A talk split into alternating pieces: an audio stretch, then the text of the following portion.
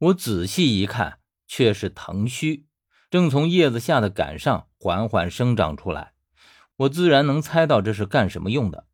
这东西若是长长了，就可以将人捆住，这应该就是它捕食的一种手段了吧？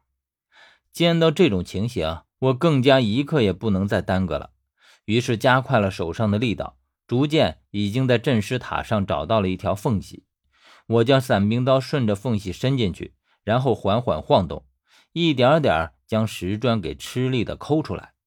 可是，在我开始用力的时候，却感到伞兵刀似乎碰到了什么东西，接着镇尸塔上的铜铃突然叮叮当当的响了起来。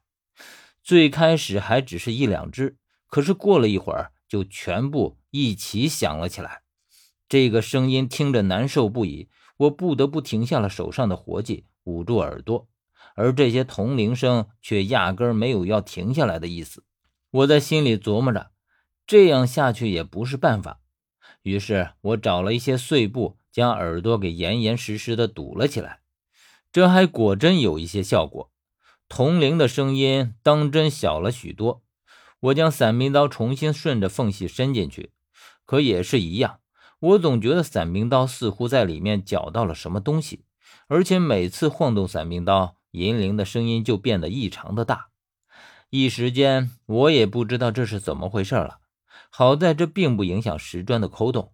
我这样坚持着，第一块石砖已经被撬出来了一大半。我双手摇晃着石砖，然后将它取下来。既然取下了一块，那么后面的就好办了许多。俗话说。兵败如山倒，拆墙也是这样。一旦一个地方出现了缺口，也是如山倒。因为我拆的是镇尸塔中央部分，所以拆的格外小心。因为稍有不慎，整个镇尸塔上的石砖就会倒塌下来，而将我给埋起来。就算不埋起来，也会被砸得鲜血淋漓。我这样小心翼翼地拆了几块，眼看着上面已经有要塌下来的趋势。于是，尽量将自己的身子站在安全的地方，伸长了手，将比较关键的石砖也拆下来。从我拆开的地方看，镇尸塔里面的确是空的，可是里面有什么却不怎么看得清楚。于是，也只能等上面的石砖都塌下来才能知道了。当我将最后一块支撑的石砖拆掉以后，整个墓室里忽然响起了一阵哗啦的倒塌声。上面的石砖就像流水一样滚落下来，而我已经赶紧退到了安全的地方，并没有被砸到。而也就是在石砖坍塌的那一瞬间，只听见镇尸塔上的铜铃声响到了极致，声音刺耳的不行。我总觉得这声音很古怪，隐隐有一种不好的感觉。而就在石砖彻底坍塌之后，我终于知道。为什么刚刚我的伞兵刀伸进去会触发铜铃声了？同理，为什么当我踩到地上的机关时铜铃会响？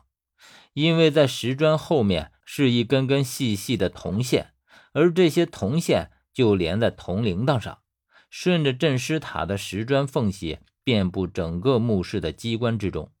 我一直奇怪，这铃铛看上去也只不过是普通的铃铛。怎么这声音响起来就这么让人难受？于是我捡起了一个摇摇，声音虽然很清脆，但也不至于刺耳。与刚刚听到的完全是两种截然不同的感觉，竟让我觉得这似乎并不是刚刚那样的声音。我于是有些疑惑起来：难道是一个铃铛的威力不够，要这些铃铛一起响起来才有效果吗？我也仔细看了铃铛的材质。就只是普通的青铜，虽然年代久远，但也没有什么特别的。我一时间猜不透，于是也只能作罢。可等我看向镇尸塔里面的时候，却从坍塌的地方看到有人的模样。当然，里面的是石人雕像。从我这个方向看去，大概有两三具的样子，手高举着，在他们的手上还放着一个青铜器。可那是什么？一时间却辨认不出来，只是看着很奇怪，似乎像一对凸出来的翅膀。于是我走上前去，将石砖再一次一块块的搬开。等弄得差不多了，里面的东西也一目了然了。